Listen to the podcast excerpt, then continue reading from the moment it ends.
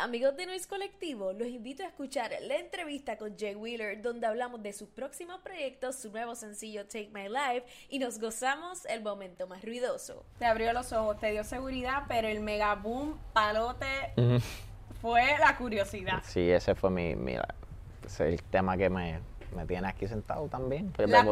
curiosidad, primero Mike Tower, después los dos mega, Mega remixes remix. que montaste a todos los artistas. Yo digo, aquí hay un, el primer remix, el azul, creo que era la nueva escuela. Exacto. Entonces, el otro pues la vieja escuela. ¿Por qué la decisión de dos?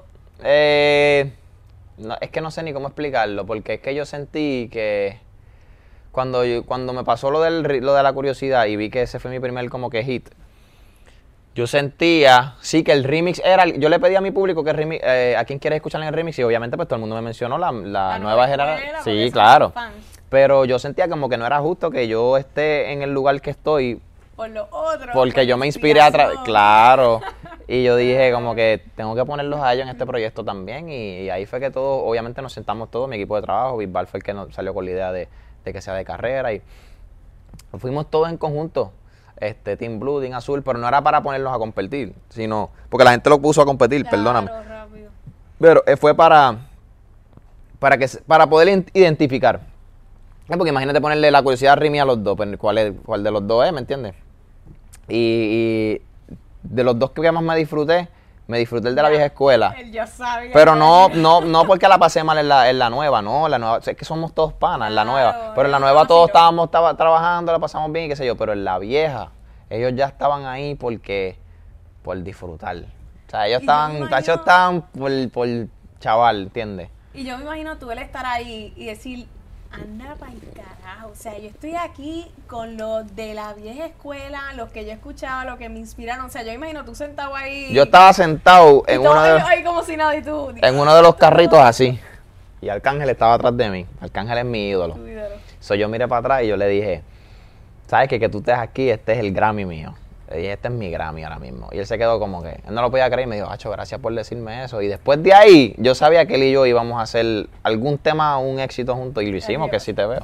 Y, Y, él- y cómo fue? O sea, Mike Towers te tiró, tú lo buscaste, Austin Santos te buscó, tú le- ¿cómo fue? todo el proceso, El proceso. o vamos, vamos a ver, vamos a hablarte de la curiosidad. Mira, la curiosidad yo la hice de la nada eh, en los estudios de GLAD allá en, en- en Orlando.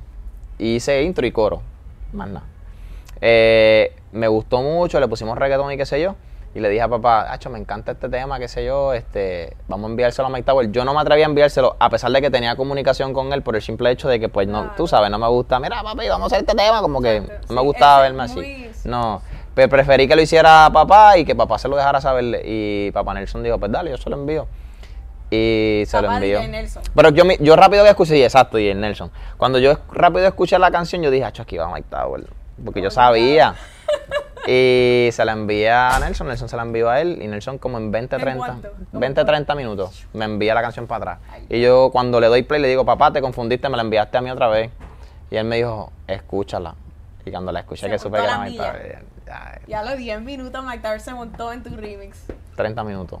Y ya. Y yo dije, el tipo es, es otra cosa, pero cambió mi vida por completo Me ese imagino, tema. ese fue el momento que tú, wow, no, la curiosidad es una bendición para ti, La- para tu la- carrera, ¿no? Sí, entonces la cuestión de la curiosidad es que la- se, pe- se pegó en pandemia.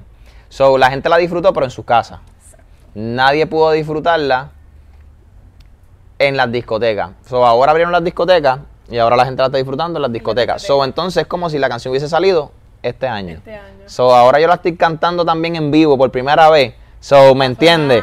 Claro, La canción es nueva. wow. Esa canción es inmortal por un buen tiempo. Hey, por aquí Paulatina de Noise Colectivo. Si te gustó y quieres escuchar esta entrevista y muchos otros contenidos, pasa por el playlist de Spotify de Noise Colectivo.